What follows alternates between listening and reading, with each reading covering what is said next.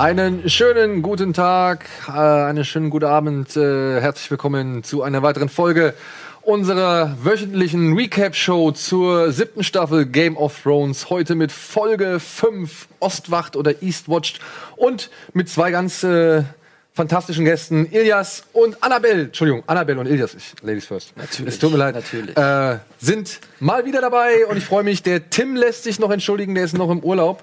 Beziehungsweise steckt noch in den Nachwirkungen des Urlaubs. Der konnte sich jetzt nicht loseisen. Beziehungsweise kam der, glaube ich, heute Nacht erst um 4 Uhr nach Hause oder so. Okay. Ähm, ja, der lässt sich freundlich entschuldigen, ist aber spätestens in der nächsten Woche wieder mit am Start. Aber ich glaube, nichtsdestotrotz können wir die heutige Folge ganz gut bewältigen. es gibt viel zu reden. Denn ähm, ja, diese Folge, ich nimm mal kurz das vorweg, ähm, hat wirklich richtig viel in diese 50 Minuten gequetscht, die sie zur Verfügung hatte. Und hat ziemlich viel vorangetrieben, ist ziemlich wild hin und her gesprungen. Und man kann gar nicht so wirklich ausmachen, dass sich so sehr auf einzelne Personen konzentriert wurde. Denn sobald man irgendwie den Fokus auf eine hatte, kam schon die andere Figur um die Ecke und hat dann mit in diese Szene eingewirkt. Ja? Also gleich halt auch schon zu Beginn, würde ich mal kurz sagen, äh, wenn man denkt, es geht jetzt erstmal um Tyrion und dann geht's aber nahtlos eigentlich mit Daenerys weiter, so gesehen. Sowas in der Art. Ähm, wir versuchen das jetzt alles so geordnet wie möglich, aber und auch so schnell wie möglich zu erklären. Aber es kann sein, dass es dann doch ein bisschen sprunghaft wird, aufgrund der, sag ich mal, doch auch sprunghaften Ereignisse in dieser Folge, in der wir so viel gesehen haben. Oh. Oh Mann, oh Mann, oh Mann. Oh Oh Mann, oh Es, Mann, gibt, Mann. es gibt tatsächlich viel zu Wir haben schon uns im Vorfeld versucht, äh, größtenteils zurückzuhalten. Ja. Weil, äh, wie du es eben gerade gesagt hast, sehr vieles passiert, sehr viele Charaktere äh, wurden nochmal weiterentwickelt, viele Schauplätze, viel wurde hin und her gesprungen. Aber der Beginn, der war quasi da oder hat da angeknüpft, wo die letzte fantastische Folge 4 aufgehört hat. Das äh, muss man äh, an dieser Stelle nochmal sagen. Und zwar mit, äh, mit Oh, Entschuldigung, da haben wir doch glatt unseren Bumper vergessen. Deswegen starten wir jetzt hiermit unser Recap von Folge 5 und der anschließenden oder gleichzeitigen Spoilerwarnung.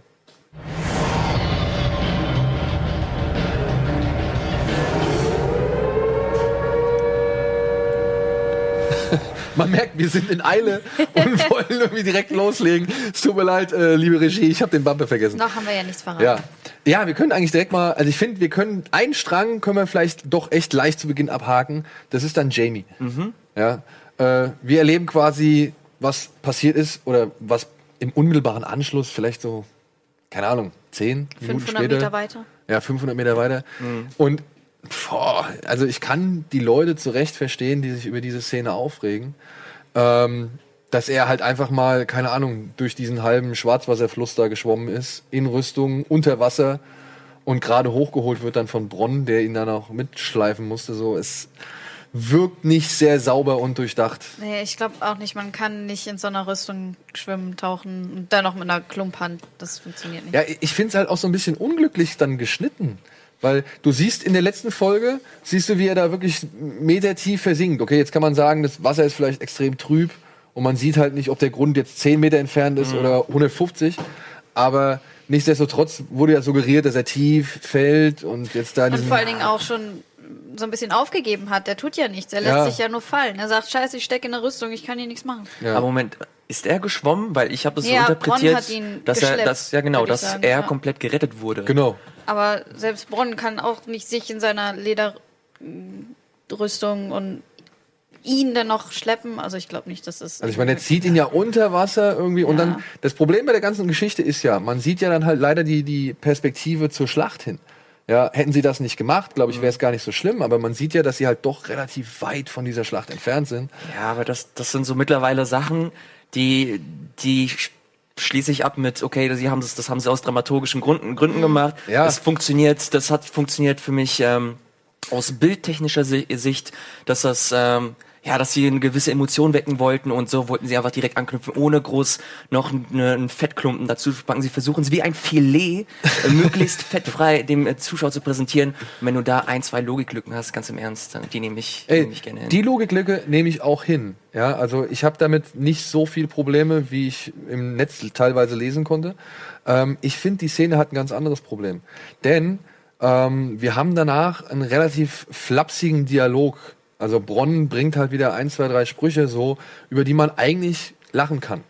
Jamie versucht aber gleichzeitig irgendwie so ein bisschen, ey, sie hat einen Drachen, ja, und guck mal, was sie damit gemacht hat. Und jetzt, ey, stell mir vor, sie hat insgesamt drei, so, ja. Und versucht da so ein bisschen Ernst wieder reinzubringen. Und Bronn, ja, wie sagt man da so, konterkariert es so irgendwie mit seinem, ja, eher doch dann trockenen Witz und seiner äh, respektlos vulgären Art. Und das finde ich ein bisschen unglücklich, weil im Anschluss halt direkt eigentlich doch eine ziemlich starke Szene meiner Ansicht nach kommt, wenn Tyrion äh, über ähm, das ja, eingeäscherte Schlachtfeld läuft. Das fand ich ziemlich geil, weil es halt auch eine Reminiszenz ist zur ersten Staffel, als er da ja nach dieser Schlacht, bei der er zum ersten Mal teilnimmt, auch nur noch quasi über, die, über das Ergebnis läuft und er diese ganzen Leichen irgendwie vor sich ausgebreitet sieht. Und das fand ich eigentlich schon ganz cool. Und ich finde auch cool, wie Peter Dinklage das macht, dass er da in diesem Moment halt so ein bisschen schon ja, zum einen glaube ich Tyrions Problem damit, äh, dass dieser Krieg so viele Opfer fordert, aber ich glaube auch gleichzeitig, dass es halt nun mal alles, ja, sag ich mal, Ritter seines Hauses eigentlich auch waren. Ne? Ja, man hat es aber auch direkt gesehen, dass er den inneren Konflikt hatte, der sich dann irgendwann sich an seinem Gesichtsausdruck wiedergespiegelt hat in der letzten Folge, wo äh, der Drache quasi seine kompletten äh, Landsleute, wenn du so willst, Ja. äh, komplett ausgemerzt hat und dann, wie er, wie du gesagt hast, äh, durch das eingeäscherte Feld dann einfach läuft. Generell muss ich sagen, dass mir Peter Dinklage in der Folge fantastisch gefallen hat. Ja. Gerade der äh, der Austausch dann später nochmal mit Jamie in King's Landing war das, glaube ich, äh, großartig. Aber dazu glaube ich dann später. Ja, ich, jetzt ist die Frage, machen wir mit Jamie weiter und versuchen erstmal Jamies Strang irgendwie abzuhandeln? Ja, wir könnten das so machen, wir könnten das aber auch chronologisch machen, wie das äh, die äh, Folge äh, jeweils gemacht. Also mir ist es vollkommen egal. Ja, weil so ganz, welche Szene, also ich weiß jetzt nicht mehr wirklich, welche Szene, exakt nach welcher Szene kam. Okay, ja. nee, dann lass uns, dann lass uns doch einfach Ich nach einfach Jamie äh, versuchen, mal erstmal weiterzumachen. Ähm, der dann halt ja auch blitzschnell wieder in King's Landing ist. Ja, Thema Teleportation. Okay, diese Folge steckt voll davon. Wir haben es jetzt einmal gesagt. Wir nehmen es jetzt so hin.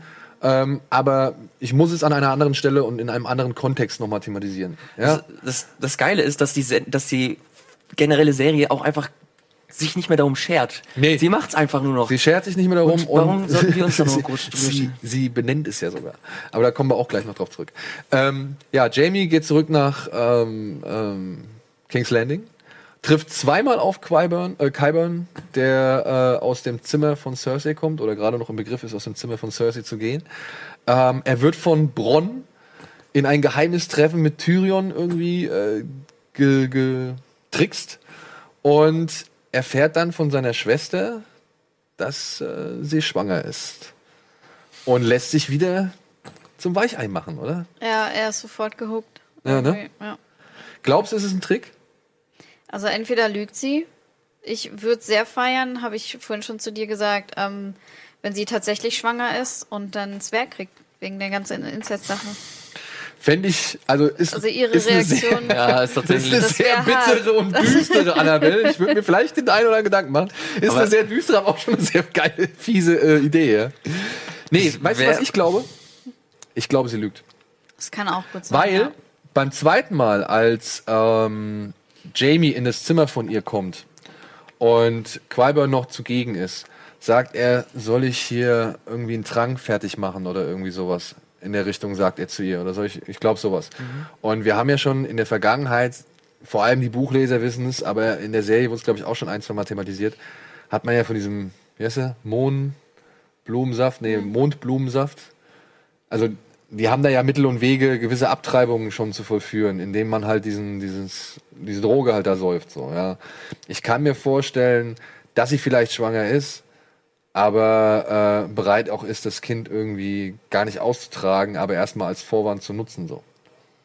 Okay, und warum glaubst du, dass sie das dann äh, Also- abtreiben möchte? Was für eine Intention steckt dahinter? Ich weiß nicht, erstmal vielleicht, um ähm, Jamie weiterhin an sich zu binden. Weil Jamie gibt ja offen zu, also beziehungsweise geht ja zu ihr hin und sagt, wir haben keine Chance. Ja, ich habe gesehen, was die Drachen machen und ich habe gesehen, was die Dothraki machen. Ja, und das war ein geiler Spruch. Von wegen, für die war das kein, kein, was sagt er? Für sie war das kein Töten oder kein Kämpfen, für die war das Sport. Sport.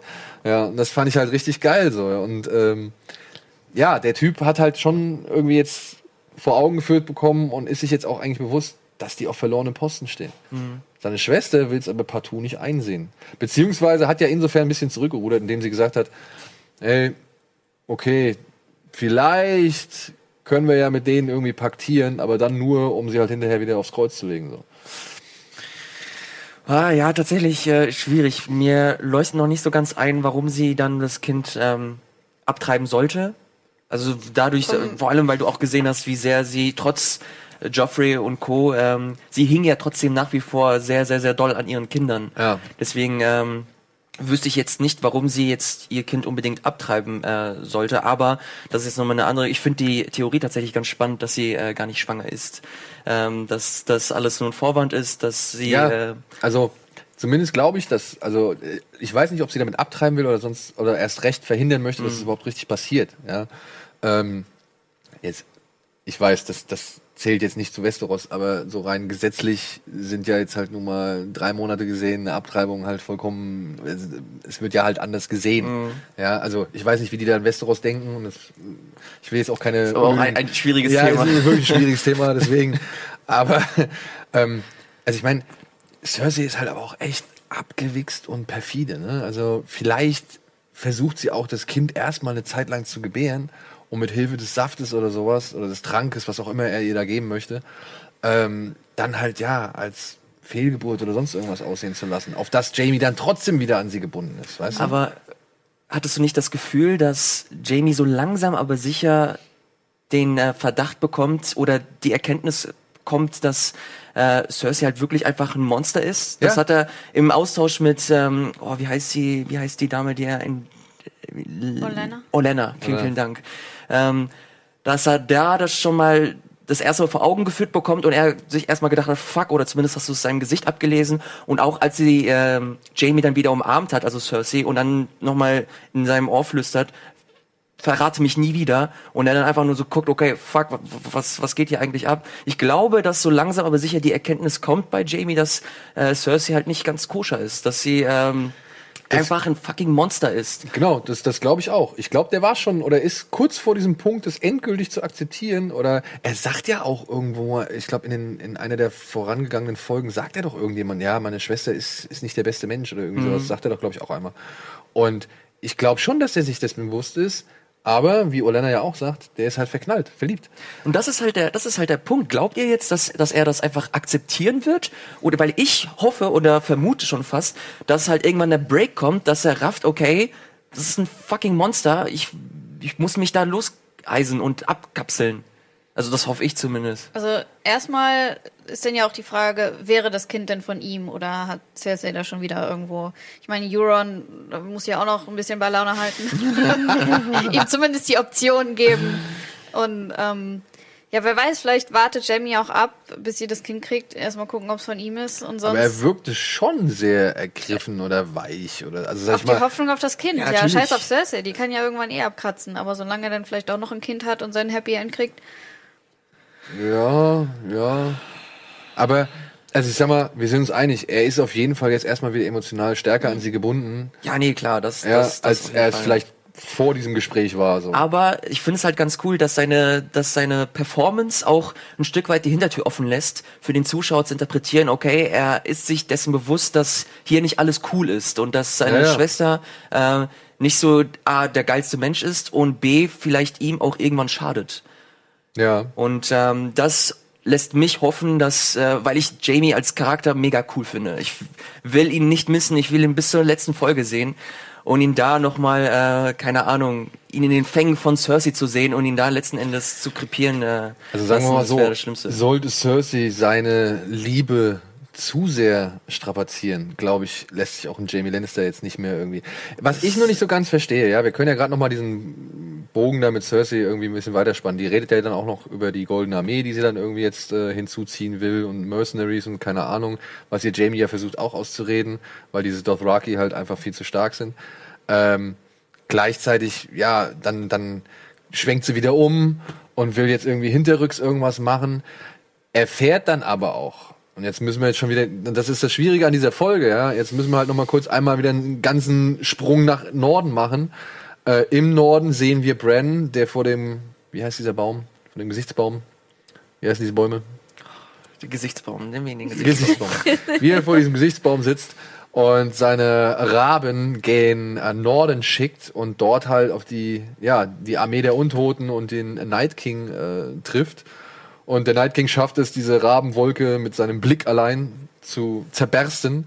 Aber man hat gesehen, okay, oder Bran hat gesehen, die sind jetzt auf dem Vormarsch, marschieren Richtung Ostwacht und schickt halt Raben raus. Und eine dieser Raben landet halt auch in King's Landing. Und da finde ich jetzt schon wieder, mm, das, das, ähm, das will für mich nicht so ganz greifen. Weil, Was genau? naja, Cersei, sie ignoriert es vollkommen so, ja. Sie, sie, ich weiß nicht, Die ersten, die dadurch erwischt werden, sind ja die Leute im Norden. Und dann spielen die äh, White Walker ihr quasi zu, wenn die erstmal den Norden da ausradieren. Ja, also glaubst du, glaubst du, sie ist eher, dass sie sagt, oh ja, okay, da kommt eine Armee von Untoten, nutze ich die mal für meine Zwecke? Oder da kommt ein Rabe, der erzählt mir was von einer Armee von Untoten. Ja, ja, okay, ist kommen. Ja, Also glaubst du, sie ist Ich glaube, sie glaub, äh, glaubt da nicht wirklich dran. Aber wenn, dann. Genau, und Wird hier sie wird's halt. für mich schwierig, weil sie hat einen eigenen Zombie, der 24-7 auf sie aufpasst. Mhm. Ja, also ich meine, was macht sie sich denn für Gedanken über, über den Mountain? Oder Zombie Mountain? Also, glaubt ihr einfach, der ist irgendwie jetzt ein bisschen dunkelhäutiger geworden und äh, trotzdem noch fit unter der Maske? Oder? Also ich verstehe es nicht. Also wirklich, ich verstehe nicht, wie man da. Wir wissen, es gibt Drachen. Äh, Warum ist es jetzt so schwer zu akzeptieren, dass eine Armee von Untoten irgendwie daher marschiert, wenn ich schon meinen eigenen Ich- Untoten im, im, im, in, als Bodyguard habe? So. Ja, ja, es ist, glaube ich, ich glaube, diese, diese, diese Erkenntnis zur Akzeptanz dauert immer ein bisschen. Es war bei Drachen ja genauso. Da haben sie auch gedacht, ja, Drachen, come on, erzähl mir, erzähl mir äh, nichts, äh, keine Ahnung, von, von der Tasche. und Snarks. gibt Schnarks. es, gibt es nicht mehr. Und jetzt äh, hast du das gleiche mit den White Walkern. Sie müssen halt versuchen, irgendwie die Dramaturgie oben zu halten und äh, Cersei spielen zu lassen, dass sie das nicht alles glaubt. Das hat ja bei Daenerys auch so, äh, ähm, war ja genauso, dass sie fucking drei Drachen ähm, aufwächst oder aufwachsen lässt und äh, gleichzeitig an die White Walker nicht glaubt, bis sie halt irgendwelche kuriosen Wandmalereien sieht. Und äh, das ist so ein Ding, ich habe damit eher weniger Probleme, vielmehr generell so die Tatsache, wie diese White Walker Geschichte ähm, letzten Endes ausgeführt wird oder die Idee, die am Ende nochmal zusammengeschustert wird, um Cersei dann letzten Endes zu überzeugen. Das ist nochmal eine Geschichte, die ich sehr, sehr weird und Ja. komisch und sehr weit hergeholt habe. Aber ich muss, muss, muss mich auch versuchen, immer ein bisschen zurückzuhalten. Ich will immer nee. vorweggreifen. Ich glaube, ähm, ich habe jetzt hier leider nicht so ganz mitgekriegt, wie viel Zeit wir jetzt eigentlich schon für diesen ersten Block benutzt haben. Deswegen würde ich jetzt einfach mal vorschlagen, wir gehen kurz in die Werbung und versuchen uns kurz zu sortieren und machen dann an einem Punkt weiter, an dem wir hoffentlich gleich dann loskommen und äh, ja, du dann wirklich vom Leder lassen kannst. Alles klar. Bis gleich nach der Werbung.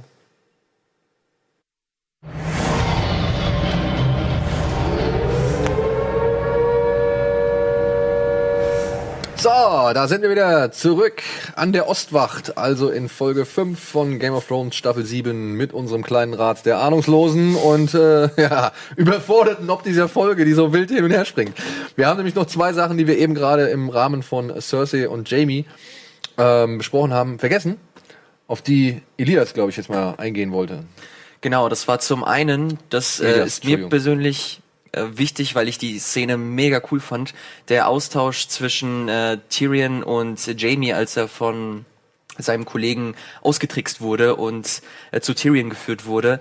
Äh, sehr interessant, weil das auch das, glaube ich, das erste Aufeinandertreffen ist seit äh, damals, als ihn Jamie äh, heraus äh, quasi geschmuggelt hat und äh, direkt versucht Tyrion das Eis zu brechen mit Alter, du hast, du hast mich komplett, ähm, hast mich komplett überrascht, bist, hast äh, sehr, sehr interessante Schachzüge gemacht und mich da komplett äh, aus der Reihe äh, und aus der Fassung gebracht. Sehr, sehr cool und Jamie lässt sich da überhaupt nicht drauf ein. So, what the fuck, Alter, was, was zum Teufel, was machst du hier?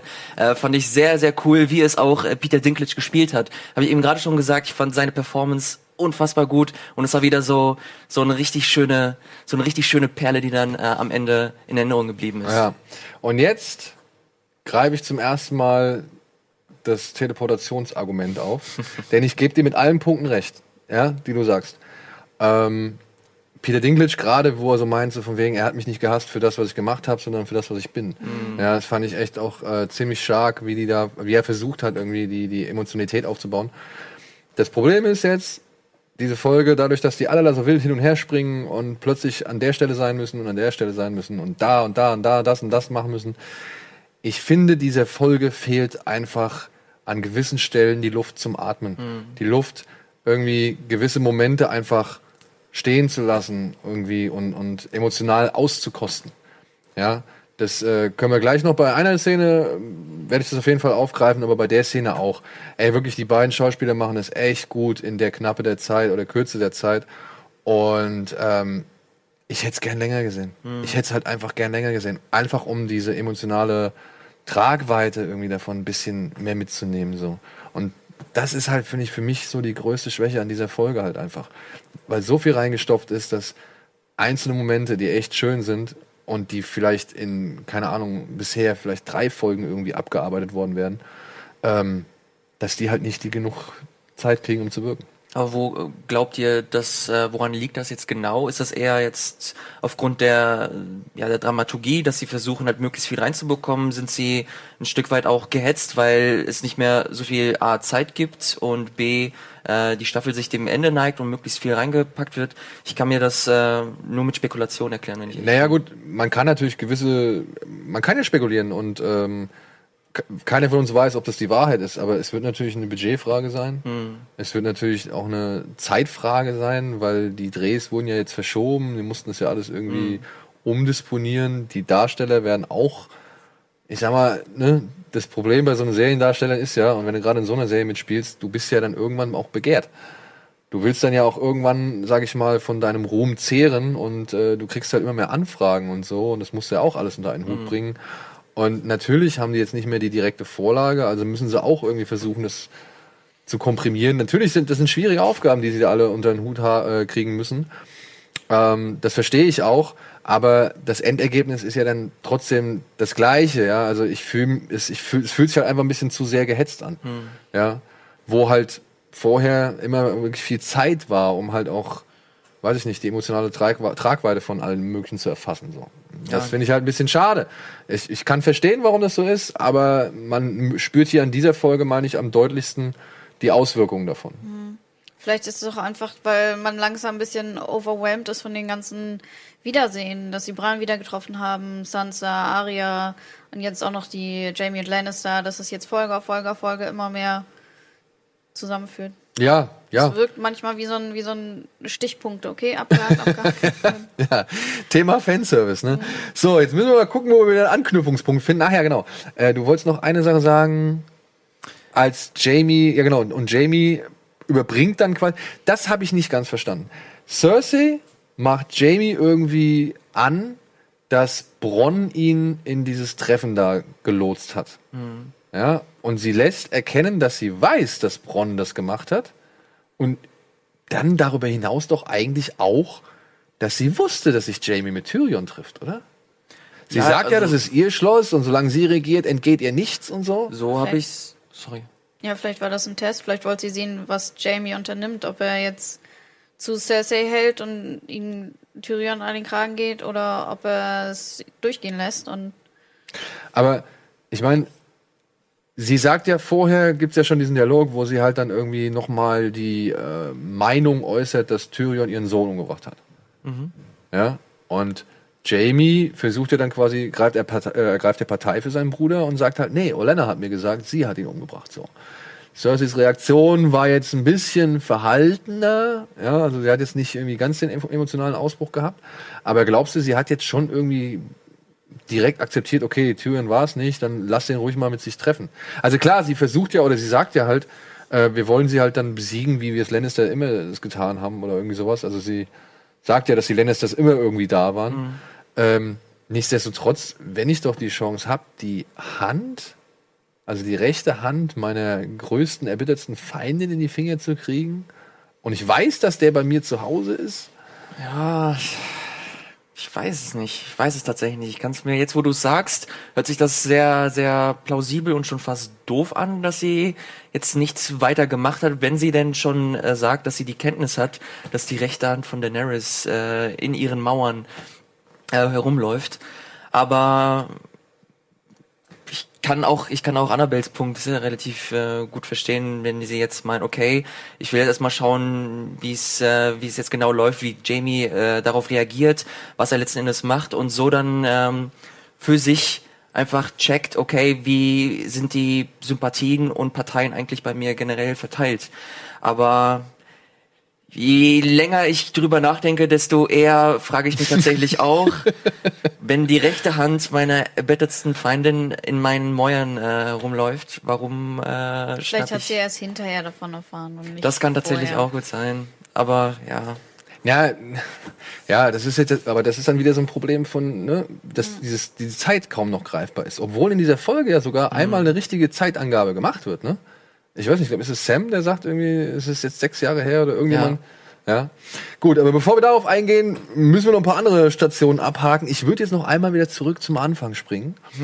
Ähm, als Tyrion quasi nachdem er über das Schlachtfeld gegangen ist, ähm, versammelt ja, dann sehen wir quasi, was dann nach der Schlacht passiert. Daenerys versammelt die äh, gegnerischen Truppen, die überlebt haben, vor sich und macht ihnen ein Angebot.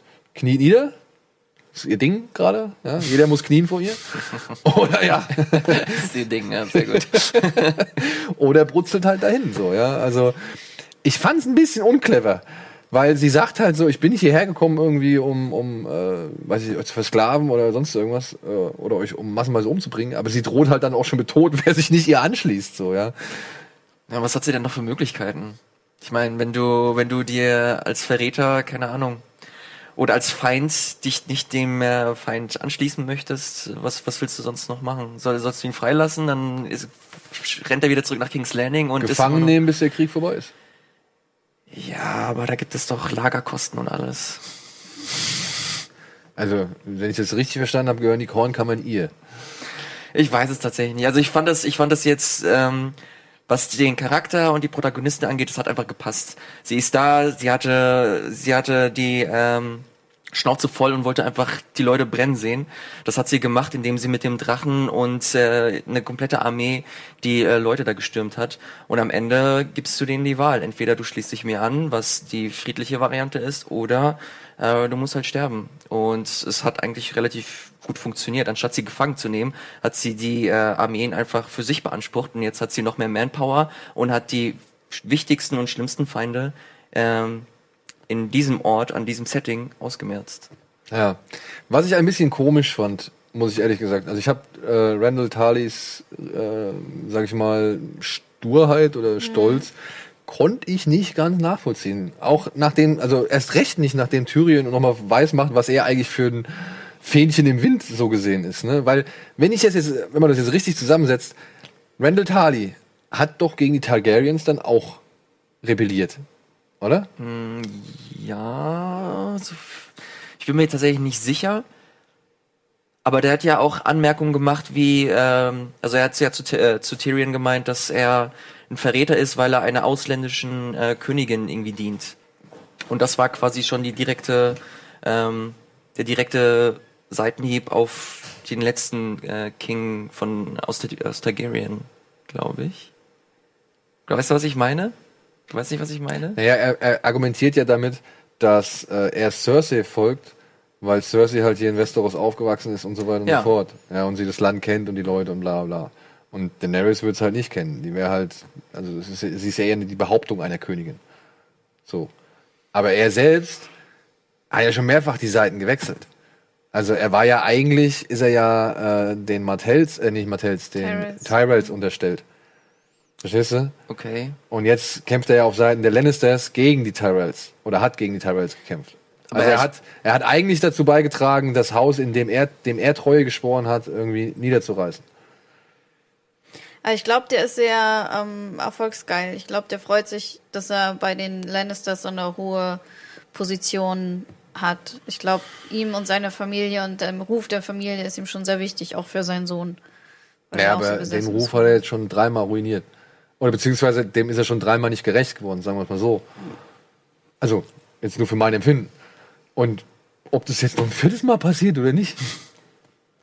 Hey, Aber zum Verständnis, er hat jetzt nie beispielsweise dem Mad King gedient. Äh, naja, waren die Tyrells in der Rebellion gegen die Targaryens beteiligt, also von Baratheon? Naja, Ich weiß ich, gar nicht, auf welcher Seite die standen. Ja, ich also sie, sie sollten auf keinen Fall auf der Seite von vom Mad King sein, weil dann würde es überhaupt keinen Sinn mehr machen. Genau, genau. Und deswegen, ich glaube, er hat quasi mit den Tyrells gegen den Mad King rebelliert, hat dann aber jetzt sein Haus, also die, die Tyrells dann verraten für die Lannisters und hat jetzt, glaube ich, Probleme damit, wieder zu den Targaryens quasi zu, zu wechseln, die eigentlich ja mal seine Könige waren, wenn man es so nimmt, äh, um halt gegen die Lannisters vorzugehen. Ich, ich krieg's vielleicht nicht ganz richtig hin, es tut mir leid. Ist ja jetzt Ui, auch ui, ui, ui. egal. Ist ja egal. Uiuiui. Ist ja. Ich fand die Machtdemonstration aber nichtsdestotrotz äh, konsequent. Also äh, fand ich gut. Und es sah schmerzhaft aus. Aber habt ihr euch irgendwie Gedanken gemacht um Drogon? Also ich meine, der hat ja nur einen Schulter, einen, einen, einen Pfeil in die linke, rechte Schulter gekriegt. Speerdingsbums, ja. Ja. Ich, ihm schien es ja ganz gut zu gehen. Warum heißt das Ding Skorpion? Ist es vielleicht vergiftet? Das haben die damals, glaube ich, gemacht. Die Also- hatten ja schon mal in, in, in den vorherigen Drachenkriegen da einen Drachen abgeschossen. Das war auch ein ordentlicher Brocken, dieser Meraxis. Die haben das ja schon mal geschafft, einen zu töten mit so einem Ding. Ja, aber ähm, aufgrund von? Gift? Das, Jetzt stell dir vor, der, der Pfeil war vergiftet. Also für mich wirkte Drogon eigentlich relativ fit. Ja, also wirklich, der hat jetzt nicht irgendwie großartig beeinträchtigt gewirkt durch diesen Schuss. Äh, war auch majestätisch, wie er da oben auf dem Felsen hockt und dann erstmal über die ganzen Köpfe drüber brüllt. Ich fand es halt auch echt.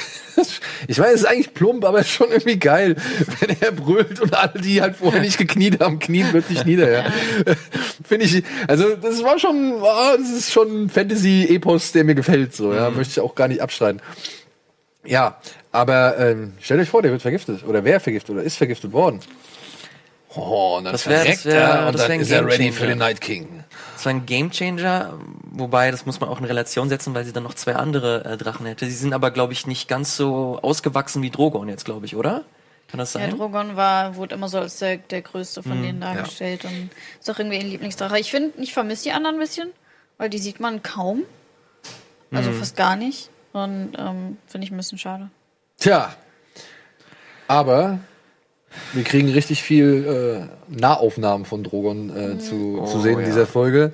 Als Jon Snow dann im Anschluss wieder auf seiner Denkerklippe irgendwie zu sehen ist, ähm, kommt Daenerys angeflogen und ich muss sagen, so naiv die Szene ist, so schön fand ich sie auch.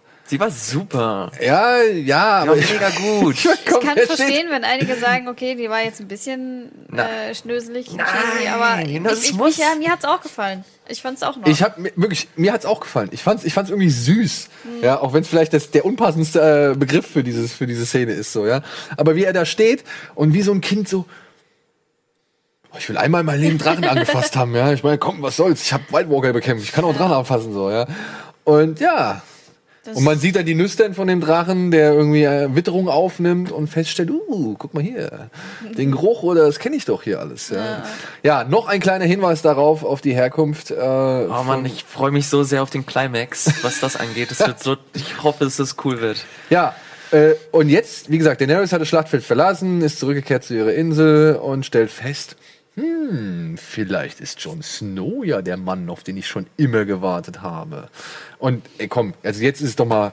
Ich wurde letzte Folge irgendwie ausgelacht, wo ich gesagt habe, ey, ja, knistert doch zwischen denen. Was, das habe ich schon vor zwei Folgen gesagt. Und da meintest du, ja, nö, nö, nö, nö, nö. Also ich will ja nicht so. Mit Boxen müssen sie. So ist das nämlich. Ja, wer war- also ich meine, es, es, es, es steuert schon, oder? Jetzt komm, sag du mal als Frau, bitte. Ich bin Fan von Jorah. Also ich, Oh. auch wenn ich weiß, dass es politisch sinnlos ist, aber ich bin so ein kleines äh, von dieser, von dem Pairing so ein bisschen. Ich äh, hoffe mir da ein bisschen mehr. Ist das, ist das eine Fanfantasie, mit der man leben kann, dass die beiden zusammenkommen? Oder ist das jetzt Das ist so. unrealistisch. Man wünscht sich das zwar, aber das wird nicht passieren. Ist ein bisschen wie verbotene jetzt- Liebe, ne? Der, er hat's der, verdient. Er hat's verdient, da ein kleines Stückchen von abzukriegen. der Jorah ist ja der Beschützer quasi aus der letzten Staffel, oder? Schon immer. Schon immer. Schon immer. Ja, gut, pass auf. Mach mal kurz. Ähm, Daenerys kommt zurück nach Dra- Drachenstein. John toucht den Drachen an. Äh, Daenerys stellt plötzlich fest, hm, da ist ja doch vielleicht ein bisschen mehr Sie war dran. beeindruckt, ja. Sie war auf jeden Fall beeindruckt und ja, sie, das finde ich ein bisschen merkwürdig. Das fühlt sich ein bisschen erzwungen an. Ähm, Sir Jorah kommt auch auf die Insel und da sage ich wieder, der, der Neben- oder der negative Effekt der Teleportation oder der, der, der gedrängten Folge, ich hätte mir diesen Moment, du, ein bisschen losgelöster gewünscht. So. Also, weißt du, der, der verpufft leider auch wieder so. Ja, das ist eigentlich eine sehr emotionale Szene, die aber halt auch nicht die, die ähm, Bandbreite erhält, die sie eigentlich verdient, meiner Ansicht nach. Ja, ich glaube, sie, die Folge oder die Szene fand genau dann statt, als auch äh, Jon Snow irgendwie mitbehandelt wurde. Und das lief dann zwischen Tür und Angel, wenn du das so formulieren willst. Und kann ich ein Stück weit nachvollziehen. Ich auf der anderen Seite bin halt kein Jorah-Fan. Ich bin, ich finde, dass seine, dass sein Zyklus, der ist vorbei, seine Geschichte wurde erzählt, er ist jetzt wieder äh, gesund. Das Finale kommt noch. Da, also, Ich, ey, ich bin ja der Meinung, dass er zum, zum Sterben losgeschickt wurde. ja, ich, ich glaube auch, der wird am Ende noch draufgehen. Aber und ja, die Szene, also finde ich schon in Ordnung, so wie sie war. Klar, also man wünscht sich mal mehr, erst recht, wenn man den Charakter mag. Aber so diese Riesenrolle hatte er ja noch nie. Ich finde, so als dieser kleine Neben. Ja, aber also jetzt vergleich doch mal nur kurz, vergleich noch mal kurz den Moment in, ich weiß nicht, war es die letzte Staffel? War es die letzte Staffel erst? Als, als, oder war es davor die Staffel? Als Daenerys ihn in der Wüste verabschiedet und sagt, als deine Königin befehle ich dir, zieh los und find eine Heilung für dich so. Das fand ich stark. Ja. Ja, das, das kann man als kitschig irgendwie abkanzeln, mir egal. Das war im Rahmen der Serie, fand ich das verdient. Und ähm, es, es hat mir irgendwie emotional einfach in den Kram gepasst und ich fand's cool.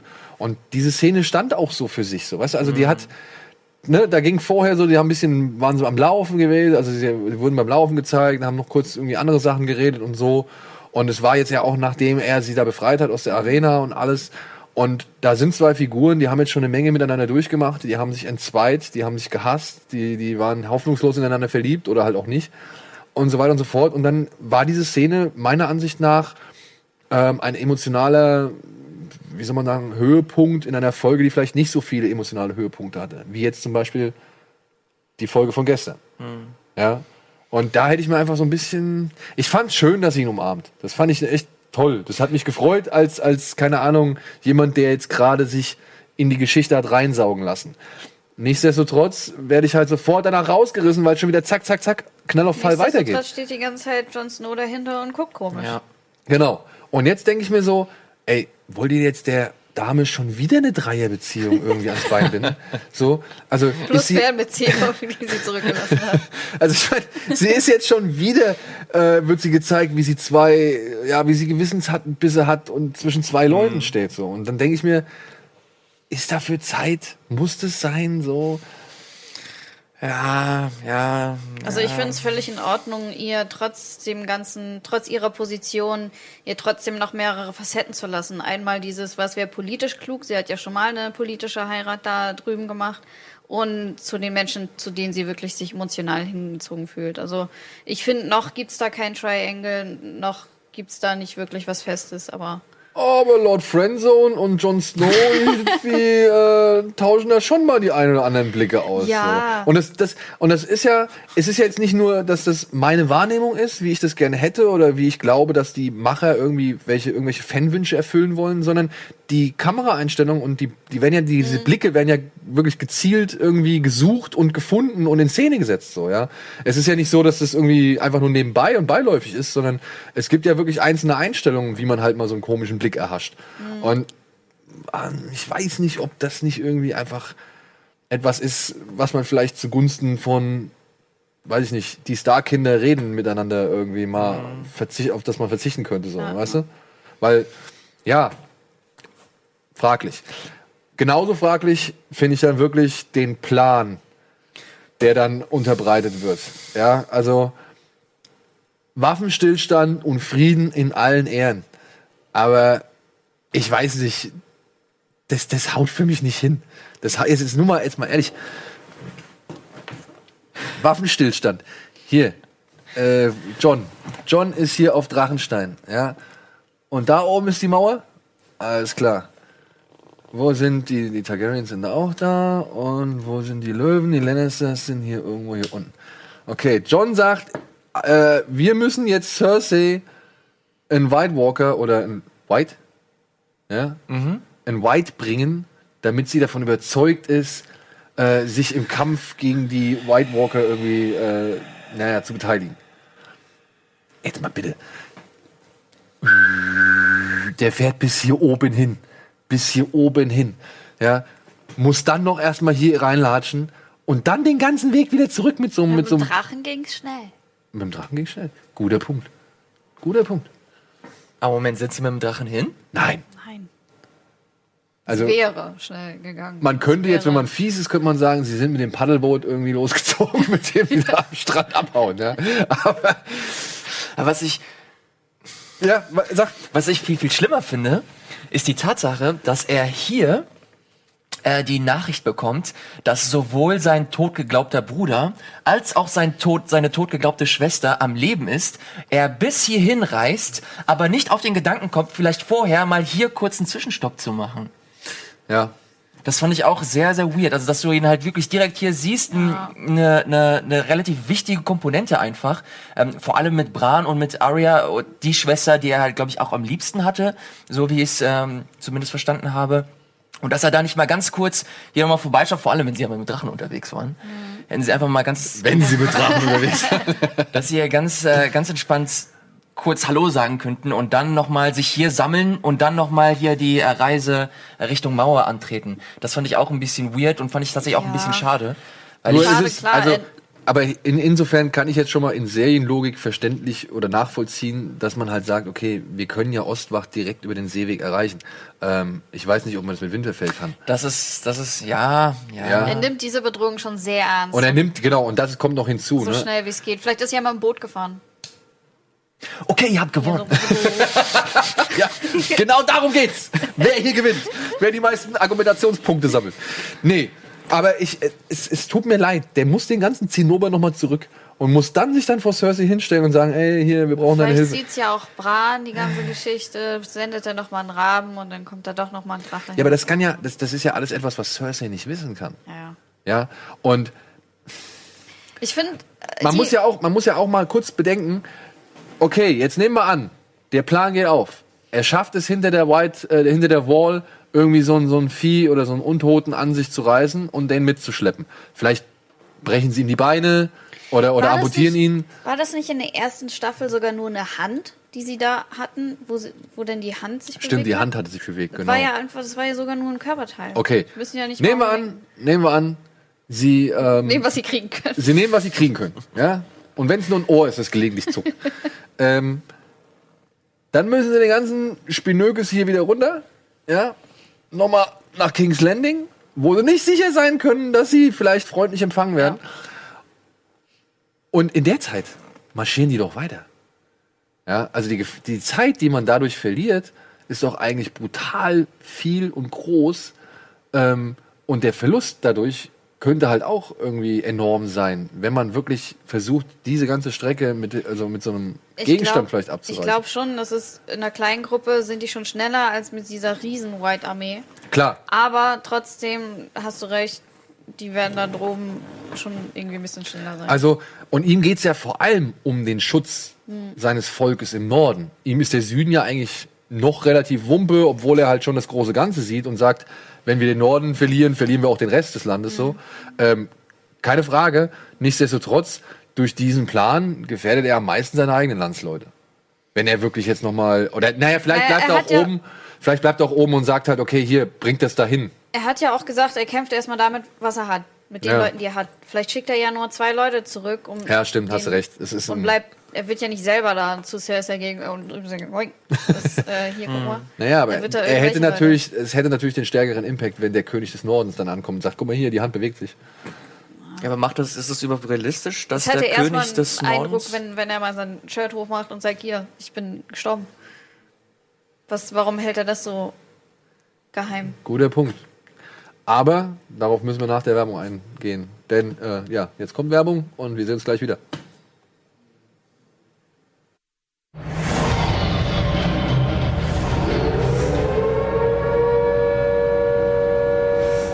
So, willkommen zurück äh, in der Ostwacht oder an der Ostwacht. Hier in unserem kleinen, aber feinen Game of Thrones Recap von Staffel 7, Episode 5. So, wir hatten als allerletztes darüber gerätselt. Über den Plan, einen White Walker zu Cersei zu bringen. Genau. Dass auch niemand, ganz kurz, um mal direkt darauf anzuknüpfen, dass auch niemand äh, irgendwie Paroli oder so bietet, um mal diesen Plan hinterfragt. Also jemand, ich weiß gar nicht genau, wer das, wer das, ähm, wer das vorgeschlagen hat, aber alle so, hört sich gut an, komm, lass machen. Fand ich super komisch und ich bin nach wie vor überhaupt nicht sold, was den Plan angeht. Das ist super weird. Du willst einen White Walker, äh, du willst Richtung Mauer marschieren, du willst einen Walker oder einen Körperteil von einem Walker äh, dir irgendwie besorgen und den dann zu Cersei bringen und sie dann überzeugen. Und wer sagt, dass sie sich dann überzeugen lässt? Wer sagt, dass sie, äh, dass sie, dass sie sich überhaupt darauf einlässt? Annabelle hat einen guten Punkt gebracht, dass sie, ähm, dass die White Walker eigentlich den, äh, dass die, dass die White Walker Cersei eigentlich in die Karten spielen, dass sie halt Richtung Norden kommen und zuerst halt auch den Norden attackieren. Ich raff diesen ganzen Plot nicht und deswegen war ich am Ende, als halt wirklich auch das letzte Bild damit geendet hat, dass sie halt äh, jetzt zu den White Walker marschieren, war ich komplett ratlos und habe ich einmal gefragt, warum, wie, was, warum hinterfragt ihr das nicht? Das fand ich sehr, sehr komisch. Ja, ich, wie gesagt, ich bin von diesem Plan auch noch nicht wirklich überzeugt. Er wirkt für mich auch eher so ein bisschen, naja, nicht ganz durchdacht, beziehungsweise nicht mit einer wirklich guten Vorlage irgendwie angelegt. Ja, also ich glaube eher, das ist jetzt so ein bisschen Serienlogik, die da einhergeht, mit ein bisschen, ja, Filmromantik. Äh, also nicht umsonst kommt jetzt hier die ganze Zeit die Avengers of Westeros, äh, die Suicide Squad of the Night's King, ja, oder was ich, Fellowship of the Whites, die Florreichen Sieben, was weiß ich. Ja. Ähm, können wir kurz dann da einmal diesen Abstecher machen. Ich muss sagen, diese, diese, es gibt vieles in dieser Folge, dass sich den Vorwurf oder beziehungsweise dass einen gewissen Beigeschmack des Fanservice nicht verneinen kann, unbedingt. Ne? Also, und das sieht man ja quasi kurz vorher. Äh, John bricht ja jetzt halt mit einer neu zurückgebrachten Figur auf, mit Gendry, dem Bastardsohn von Robert Baratheon, den Sir Davos, der sich bereit erklärt hat, Tyrion nach King's Landing zu schmuggeln. Wird immer mehr und mehr für mich zum Held der ganzen Serie. Ja, er ist ja Davos, ich muss, er ist auch Ja. cool. Er ist wirklich cool. Ja, er darf hier noch ein paar seiner Schmugglertricks irgendwie ablassen und so.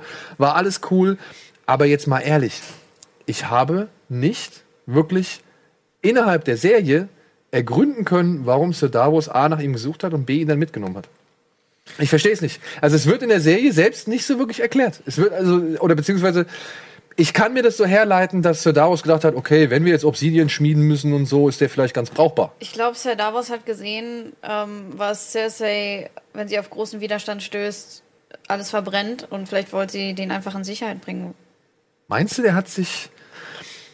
Ja, und ich muss sagen, ja so schön dieses Wiedersehen war, ne? Und, und, und so cool die Sprüche auch waren, so, ja. Aber ich, da hat sich die Serie mal auf ein sehr dünnes Eis begeben, meiner Ansicht nach, in diesen paar Szenen. So. Weil, komm, die Macher oder Schreiber, ich meine, Benioff und Weiss sagen ja auch immer, sie gucken nicht ins Internet, sie geben nichts auf die Kommentare oder sie, lassen die Kommentare gar nicht an sich ran. Aber da waren schon genug andere Leute, die mal im Netz unterwegs gewesen sein müssen, weil der Gag mit dem Rudern, also dass Gendry immer noch am Rudern ist und so weiter, den baust du nicht umsonst da ein. Den baust du nicht umsonst da ein. Und wenn jetzt schon so ein Augenzwinkern in Richtung Publikum kommt, dann verliert die Serie halt, also läuft die Serie Gefahr, irgendwie so ein bisschen ihre eigene Glaubwürdigkeit äh, zu verlieren oder zu untergraben, so finde ich, meiner Ansicht nach. Ja, ich finde, solange es sehr, sehr pointiert einfach ist und sehr ähm, vereinzelt, dann finde ich sowas eigentlich ganz cool. Ich bin eigentlich grundsätzlich äh, Fan von Fanservice. Ja? Also wenn wenn äh, wenn äh, Autoren halt wirklich versuchen, das ein bisschen dezent zu machen, nicht zu frequentiert, dann finde ich es vollkommen in Ordnung. Wenn sie es halt wirklich jetzt in jeder zweiten Szene machen, dann finde ich es tatsächlich auch ein bisschen schwierig, aber so kann ich komplett damit leben. Okay, hast du natürlich recht. Aber wie gesagt, ich fand es gerade in dieser Szene, da kamen nämlich zwei, drei Anspielungen. Ja, unter anderem halt kurz danach, das fand ich eigentlich die wesentlich entscheidendere Anspielung, äh, als diese Ruder, als diesen Rudersatz. Ähm, weil ich glaube, Sir Davos ist es, der da irgendwie die genaue Zeitangabe sagt. Er sagt, er war seit sechs Jahren nicht mehr hier, die Wachen können mich gar nicht erkennen oder was sollen die, die wissen gar nicht mehr, wie ich aussehe oder so, ja. Und ähm, dann sagt er nur so, ja, irgendwas, niemand, nichts fickt dich so hart wie die Zeit oder irgendwie sowas sagt er, ja, äh, wortgemäß übersetzt, O-Ton. Und das ist auch so für mich so ein, ähm, weißt du, so, es gibt so zwei, drei Zeitanspielungen in, diesem in diesem Dialog und äh, das ist für mich auch so ein bisschen, na, Zuschauer, ne? Wir wissen schon, dass wir da. Ich fand den Satz viel wichtiger, dass er gesagt hat, von wegen, dass er die ganze Zeit Vorschläge macht, aber keiner so wirklich auf ihn hört. Aber er, ich bin ja nur alt geworden, ich bin ja nur viel älter als so manche andere. Ja, aber das meine ich halt so. Das, das, das wirkt für mich immer so ein bisschen an den Zuschauer mit adressiert. Ja, nicht unbedingt an die Figur, mit der er da spricht, sondern das hat auch bei der Szene, also bei später bei, bei Sam, bei Samuel, äh, finde ich, das sind so drei, vier Momente, die halt wirklich direkt an den Zuschauer adressiert waren, weniger an die eigentlichen Figuren, die diese Sätze zu hören bekommen haben. Naja, Ist nur meine Theorie. vielleicht, ich meine, da jetzt einen Schmied zu haben, wo Drachen sind und dem vielleicht irgendwann noch mal beizubringen, ähm, wie man valyrischen Stahl verarbeitet, äh, kann ja auch nicht schaden. Das war, war, war ja meine, also das Ja. wäre auch mein Argument gewesen, weswegen Sir Davos versucht hat oder ihn halt mitnehmen will. Weil er halt weiß, der Typ kann halt mit, mit dem Schmiedehammer und allem anderen äh, Gerät kann er richtig gut umgehen. Und dann hat man da auf jeden Fall einen richtig vernünftigen Schmied, der die, Obs die, der die Obsidian-Waffen da irgendwie machen kann. Das ist für mich bisher so die einzige Erklärung, weswegen der dabei ist. Ja, Aber es macht ja auch Sinn. Also, ja. nicht Es ist halt nur dann wieder so komisch, ne? Oder beziehungsweise so. Da, da verliert die Serie so, oder gewinnt die Serie so einen typischen Seriencharakter, wenn er halt sagt, nee, ich kämpfe lieber hiermit, ja, hol den Hammer raus und du weißt halt wirklich, du weißt halt wirklich äh, noch, keine Ahnung, keine fünf Minuten später setzt er das Ding Hat ein. er nicht sogar Aber was das- Gelbes an? das, Was Gelbes? Ja, so dieses Baratheon Gelb hat er Ja. bisschen, weiß ich gerade gar nicht mehr. ich fand die Szene aber ganz cool, weil das halt wirklich auch Elemente aus einem aus einem Rollenspiel hatte. Dass du halt deine deine Dudes hast mit einem Schwert, dann hast du auch noch den Assassin und dann hast du halt den denjenigen, der den Hammer immer schwingt, also in deiner Dreierparty und dann äh, losziehst. Das fand ich eigentlich ganz ganz schön. Das war noch so, eine, so ein kleiner charmanter Touch. Ja, und es war zumindest ein bisschen Blut, ne? Das äh, kommt noch dazu. So, ein- so, ein, so ein eingetrümmertes Gesicht, so zwischendurch. Das war schon cool. Also, was? Ja, und mit Gendry und Davos und ja, dann fährt man halt Richtung äh, Ostwacht. Ich, ich fand Ostwacht eigentlich ganz cool dargestellt. So. Ich fand jetzt nicht irgendwie, dass das irgendwie so ein riesen pompöses Schloss hätte sein müssen oder so eine finstere Burg oder so. Ich fand es eigentlich, eigentlich stimmig, dass das da gar in diese Mauer eingebaut war. Ähm, dort trifft man auf Tormund und die Bruderschaft ohne Banner. Ich muss das jetzt alles schnell machen. die man halt dann auch noch mal kurz rekrutiert, ja, und plötzlich hat man dann, seine, seinen, awesome Squad of Awesome. ja, awesome, Squad of Awesome. oder wie Jon Snow gesagt hat, Team Breathing, äh, hat er dann zusammen. Ich feiere die, ich feiere die. Ja, aber auch hier möchte ich nicht irgendwie sagen oder beziehungsweise nicht irgendwie abstreiten, dass das schon so ein bisschen. Wir bringen jetzt hier ein paar verliebte Figuren wieder zurück und zusammen, um die dann halt entweder in der nächsten Folge oder halt gegen Ende der Staffel Klar, rauszukillen. So, weil wir wurden jetzt eigentlich relativ verschont, was das Wegsterben beliebter Charaktere an, äh, anbetrifft. Aber ich befürchte fast, Gendry ist einfach nur irgendwie so ein Handlungselement, was genau zu diesem Zweck zurückgebracht wurde. Ich befürchte es. Ich hoffe es nicht. Aber ich könnte mir vorstellen, dass sein einziger Zweck eigentlich nur ist, zu sterben, wenn es darum geht, das Land zu retten. Was ja ein Ehren- Ehrenwert der Tod ist, so gesehen, aber Ich finde, ich finde, Fänd ich schade. viele von denen haben ja auch eine ganz lustige Verbindung irgendwie, und zwar das Feuer. Also einmal, ähm, Toros, genau, und ähm, ja. weißt du, was ich meine? Naja, aber Also Jon Snow wurde auch schon verbrannt. Ja, Gendry ist halt nun mal der Schmied, der hat ständig mit Feuer seine zu tun. Blutegel wurden verbrannt. Stimmt. Also, ich fand's eh, also ich fand die Szene eigentlich geil. Also auch wenn die so einen relativ Comedy-Charakter hatte, aber ich fand das schon cool, vor allem als, als äh, hier der Ban, wie heißt der, Dondarian, als er sich da aufschwingt, diese Rede, diese epische Rede zu halten, oh, das Schicksal hat uns zusammengeführt, ah, cut the crap, komm, lass uns los, ja. Das ist so gut. Ja, der Hound ist halt echt einfach stark und ich meine, dieses Endbild von der Folge, ich fand's schon geil. Ja, nee, das ist, es ist, es ist bildlich, das ist cool und es hat auch einen gewissen Impact.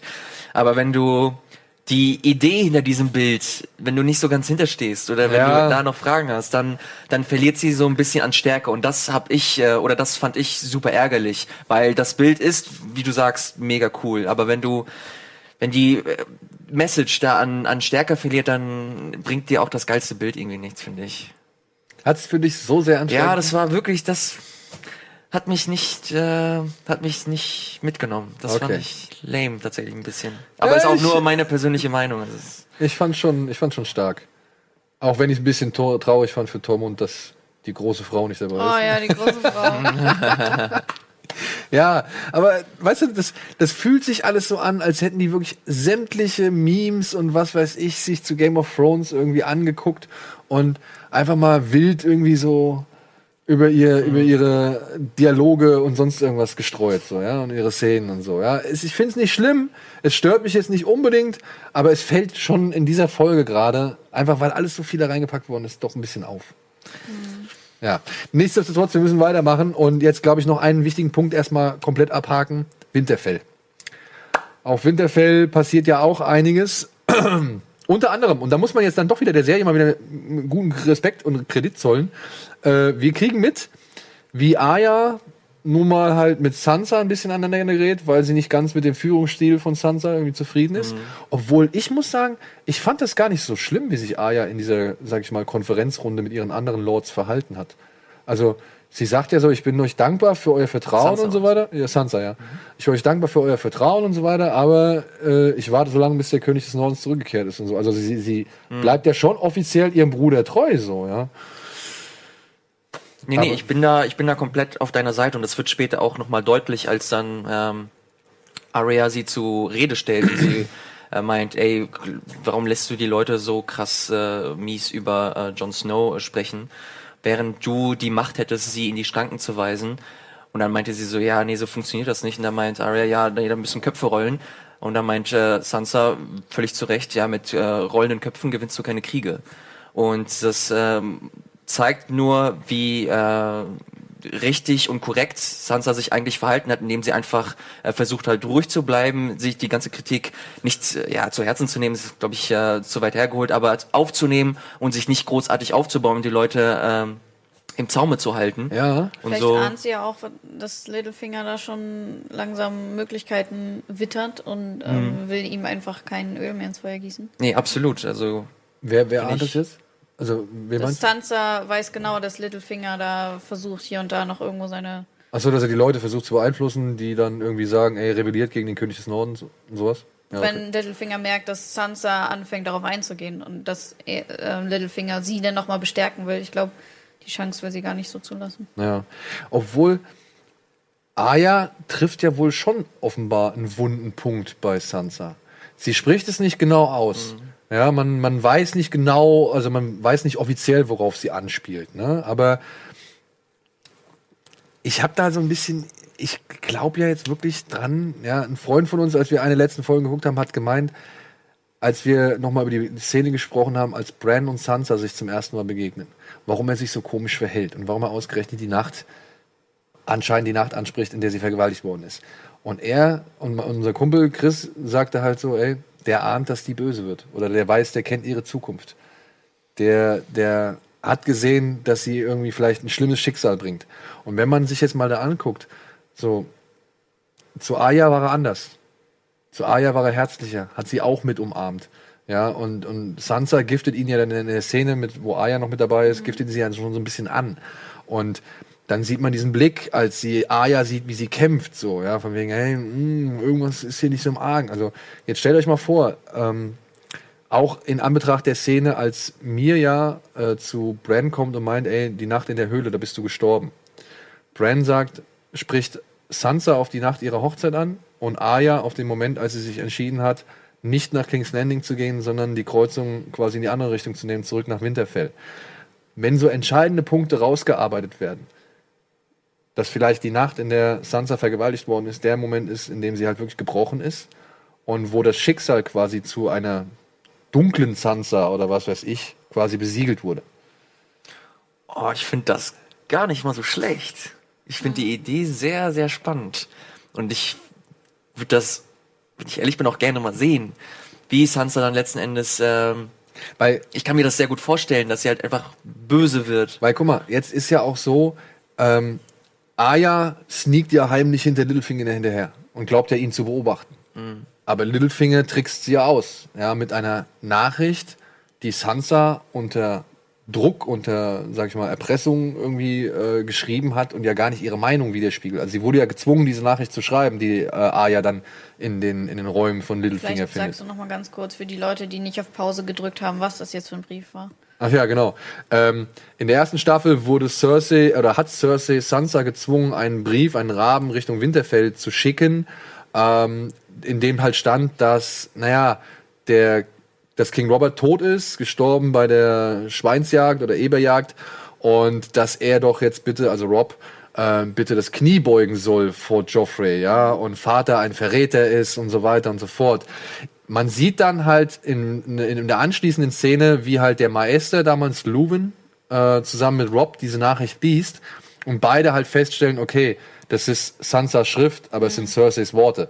Ja, und sie geben da nicht wirklich viel drauf. Und jetzt kommt halt das Krasse, ne? Irgendwann in einer der Folgen zuvor sagt halt irgendwie einer der Meister, dass Luwin jede Nachricht aufgehoben hat. Nur so beiläufig im Satz und Littlefinger guckt einmal kurz hoch und plötzlich spielt das auf einmal eine Rolle und Littlefinger holt diese, diese, ja, lässt halt diese Rolle rausholen, ja, und versucht jetzt halt quasi Aya damit in eine Falle zu locken. Ich dachte erst so, warum macht er das? Bezieh nee, nicht warum macht er das, wieso glaubt er, dass das von Erfolg gekrönt ist? Ja. Weil eigentlich, wenn Aya jetzt weiterhin so dumm ist, was ich nicht hoffe, dann klar steigt sie darauf ein und sagt, oh, du hast hier Vater verraten und was weiß ich so, ja, und plötzlich haben die beiden Beef. Aber das wäre so ein bisschen einfach, oder? Ja. Vielleicht wollte er einfach nur gucken, ob er jetzt von Arya wirklich ausspioniert wird oder nicht. Vielleicht ist der Brief total nebensächlich, sondern er hat irgendwas genommen, was vielleicht was er gerade hatte, was Ja. gerade am wahrscheinlichsten ist. Aber dafür hat er halt zu, zu gehässig gelächelt, als sie aus seinem Raum raus. Er hat halt gemeint, okay, es hat funktioniert, Also- nach dem Motto. Okay, der Brief Er mag, wollte sich einfach nur beweisen, dass er im Grunde doch klüger ist als sie. Aber, und das Ding ist ja halt, er weiß ja auch als einer der wenigen, dass sie noch am Leben war. Er war ja auf Harrenhal, als Arya da getarnt irgendwie Kammermädchen war. Und hat sie ja gesehen, als er mit hier Papa Lannister dieses Gespräch hatte. Und dann schenkt sie ihm ja den Wein ein. Und er guckt kurz zu ihr und stellt und merkt, dass sie es ist. Also jetzt im Nachhinein, also wirklich, er weiß es. Ja, also ähm, ich sag mal, er ist dann doch noch back in the game. Nee, nee, also Ja. mit Littlefinger, den darf man niemals abschreiben. Nee. Das Ähm, absolut nicht. Nur ich fände ich fänd's jetzt halt wirklich, ich fände es ein bisschen einfach, wenn sie nur hinkommt und sagt, oh, du hast Vater irgendwie damals verraten oder sonst irgendwas. Ich kann mir vorstellen, dass das zur Zwietracht zwischen den beiden führt. Und ich verstehe auch, was der Plan dahinter ist, ja, weil Find ich glaube, aber auch sehr billig. aber es ist nicht gerade, also ich hoffe, da steckt ein bisschen mehr dahinter, als es mein einfaches Gehirn jetzt irgendwie zustande bringt, so, ja, weil klar, je stärker die Stark-Kinder irgendwie, Stark-Kinder irgendwie zusammenkommen, umso weniger Chance hat er irgendwie da Einfluss zu üben, aber wenn es nur um diesen direkten Brief geht, oh, du hast das geschrieben, äh, ich hasse dich jetzt, das fände ich halt ein bisschen zu einfach. Ich finde sie auch tatsächlich gerade ein bisschen zu, zu bold, dass sie halt sich ein bisschen was äh, jetzt nicht nur traut, sondern auch entsprechend äh, quasi sich als dicke Hose präsentiert. Ja. Und äh, nicht nur Brienne die, die Stirn bietet im Kampf, sondern auch äh, Sansa mit deutlichen Worten äh, konfrontiert. Und das jetzt, das wäre dann quasi so der Höhepunkt, wenn sie sich jetzt auch noch von, von Littlefinger verarschen lässt. Das wäre echt eine Enttäuschung für mich zumindest. Ich mag den Charakter sehr und habe auch mit dem Charakter gelitten, vor allem während des Trainings mit den mit dem äh, mit dem Niemand, mit No Ones. Und äh, gerade nach dieser Zeit sich mit so einem Trick irgendwie verarschen zu lassen, das wäre, wie ihr gesagt habt, das wäre ein bisschen billig. Ja, es, es wäre halt auch schade um die Figur. Ja, absolut. Weil man hat ja schon öfter mal ob ihre, sage ich mal, doch nicht ganz nachvollziehbaren Aktionen irgendwie sich darüber aufgeregt, was mit dieser Figur eigentlich gemacht wird. Und naja gut, nehmen wir mal an, nächste Folge, ich habe jetzt keine Vorschau gesehen oder so, aber nächste Folge konfrontiert sie Sansa damit so und sagt, was ist das, was ist das, ja. Und plötzlich gibt's dann wieder so einen kleinen Zwist, der dann eigentlich, sage ich mal, offenlegt, was so im Inneren einer jeweiligen Person irgendwie kocht. Weil man hat ja schon anhand von Arya jetzt irgendwie gemerkt, dass Sansa doch schon Bock hat auf Macht und Kontrolle. Ja, oder beziehungsweise sich nie wieder Macht und Kontrolle irgendwie oder nie wieder so, naja, unmächtig und kontrollierbar ist, ja, sag ich mal. Ja, ich glaube, da hat sie nie wieder Bock drauf. Also sie will nicht noch mal äh, in diesen gleichen Umständen, in denen sie bisher war, irgendwie leben, sondern will jetzt hier selbstbestimmt sein. Ich glaube, das ist ihre größte Angst, diese Selbstbestimmung entweder nicht zu kriegen oder nicht zu verlieren. Und wenn du diese Angst hast, dann hast du auf jeden Fall eine Schwachstelle. Und wenn die beiden sich jetzt zusammentun, um wiederum Littlefinger wiederum zu verarschen? Das wäre natürlich geil. Also das fände ich natürlich besser. Ja. Ja. das würde dann uns Lügen Das, strafen, wär, das das fände ich cool. auch ein richtig schönes Ende für Littlefinger, wenn Ja. er quasi von den beiden Mädels. Aber ich glaube, Littlefinger geht noch bis zum Ende durch. Ich glaube ja, dass, ich weiß gar nicht, ob wir das die letzten Folgen besprochen haben. Ich glaube ja, dass Littlefinger sein Ende nehmen wird mit dem Dagger, das, äh, oder mit dem Dolch, das Arya von Bran bekommen hat. Ja. Bran wusste ganz genau, okay, äh, dir gebe ich das und versucht sie quasi hinzuleiten. Und deswegen hoffe ich auch insgeheim, dass sie das durchschaut und letzten Endes so dann den Charakter zum Ende führt, weil das finde ich wieder, das finde ich wieder geil. Aber meinst ja. du wirklich, dass Littlefinger in dem großen Finale in der letzten Staffel noch da mitmischt? Oder ob das wirklich jetzt das Finale zwischen Feuer und Eis wird? Boah, ja, keine Ahnung. Ich traue mich da auch gar nicht großartig zu spekulieren, ey. Nee, weil, also ich hoffe, dass die Serie auf jeden Fall immer noch den einen oder anderen Hammer an Überraschung für Ja. uns bereithält und uns da ein bisschen die, den Boden und den Füßen wegzieht. Also das hoffe ich immer noch und ich glaube, die Serie schafft es auch immer noch. Ja, auch wenn wir jetzt irgendwie so ein paar Dinge irgendwie auch jetzt schon, sag ich mal, Mechanismen und Formeln irgendwie wissen und kennen und glauben, die auch immer wieder zu, er äh, zu erkennen. Ich hoffe wirklich inständig, dass da gerade auch in Sachen Littlefinger nochmal ein richtig schön fieses Finale kommt. Ja. oder? Ich glaube auch vor allen Dingen jetzt nach den ganzen Folgen, wie schon gesagt, die treffen sich alle wieder, große Reunion. Jetzt nächste Folge wird, glaube ich, krass, kann ich mir vorstellen. Da drüben im Norden mit unserem Awesome Squad. Ich glaube, das wird sich aber ziemlich auf diese, sag ich mal, äh, auf dieses Himmelfahrtskommando konzentrieren, ohne es zu wissen. Aber jetzt müssen wir noch ganz schnell auf den äh, ja, letzten verbleibenden Protagonisten irgendwie eingehen, den wir noch kaum erwähnt haben.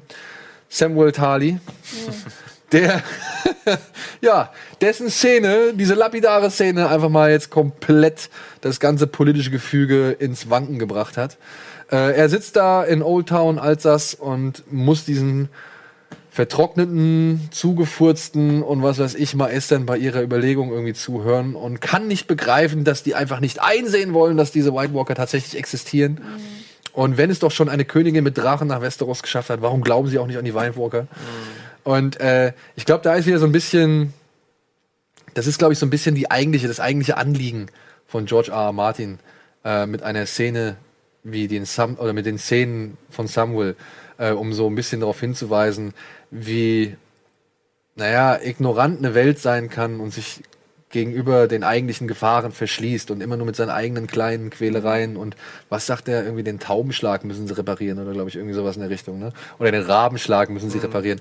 Also darum geht's ja eigentlich ne? Dass dieses Land so sehr irgendwie darum bemüht ist diesen eisernen Thron irgendwie für sich irgendwie also für eine Person zu finden äh, und sich da komplett irgendwie kaputt wirtschaftet und kriegt ähm, dass sie die große Gefahr die es eigentlich bedroht vollkommen außer Acht lässt so ja oder die sie eigentlich bedroht. Und da war wieder so ein schönes Beispiel dafür, wie die da halt alle am Tisch sitzen und ja, und ach, kennst du noch Lodos, der da die alte Kamelle erzählt hat und was weiß ich.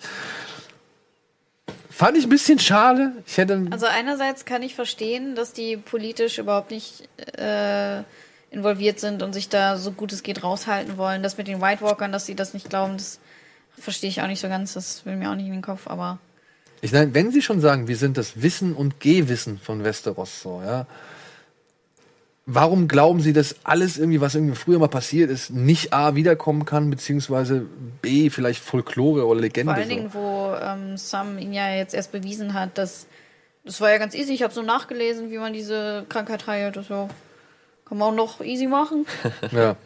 Und dann gibt's diese tolle Szene mit äh, Gilly.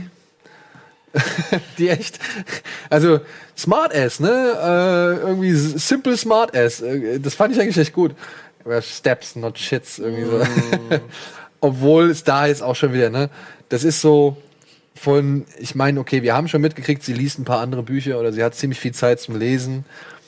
Aber dass sie jetzt ausgerechnet das Pergament oder dieses Buch in die Finger kriegt, das mal so ganz nebenbei droppen lässt, dass Jon Snow jetzt doch rechtmäßiger Thronerbe von Westeros äh, ist. Ich meine, Diese aber ganze was, so Ahai-Geschichte, wo dieses äh, das erste Foto, bevor die Staffel angefangen hat, ja, hat man ja schon so ein Pressefoto gehabt, wo sie ja diesen Zettel in der Hand hat. Und alle so, oh Gott, oh Gott. Ich glaube, das ist schon so ein bisschen, habt ihr gedacht, ne? Ja, ja. Also ich finde es ja eigentlich ganz schön, aber irgendwie auch das ist wieder ein, wirkt ein wenig Ja, ja, da. gepusht. So, ja. Und ich mag Sams Rede, wie er sich da über diese Kleinkarierte, die Kleinkariertheit der ganzen einzelnen Leute irgendwie aufregt und so. Finde ich cool. Ich, wie gesagt, spricht halt noch mehr dafür, dass er quasi George R. R. Martin ist, der zu uns spricht. Ähm, nichtsdestotrotz, ja, war schon, also ich, ich saß da und hab wirklich, bin nach vorne gesprungen und gesagt, boah, echt jetzt? Das haut jetzt einfach mal so raus, so, ja. Okay, alles klar. Cool. Und was macht er? Er nimmt das Buch und gibt es seinem Sohn. Der sabbert jetzt wahrscheinlich drauf, zerreißt ihre entscheidenden Seiten und dann außer Spesen nichts gewesen. Und John steigt trotzdem mit Daenerys in die Kiste. Ja, natürlich. Das, darauf muss es hinauslaufen. Es muss leider auch auf ein Ende hinauslaufen. Ja. Dann, äh, ich fand ihn das auch ein bisschen überflüssig, dass ähm, er dann aus dem Raum raus ist bei der großen Opferversammlung da ähm, und der eine dann noch zu ihm sagte, hier hast du dem schon gesagt, dass er sein Vater verbrannt wurde. Nee, nee, das habe ich ihm noch nicht gesagt. Als hätte, ich glaube nicht, dass Sam irgendwelche emotionalen Bindungen noch zu seinem Vater hatte. Glaube ich auch nicht. Nee, nee. Glaub Das ich auch war auch so ein bisschen. Ja.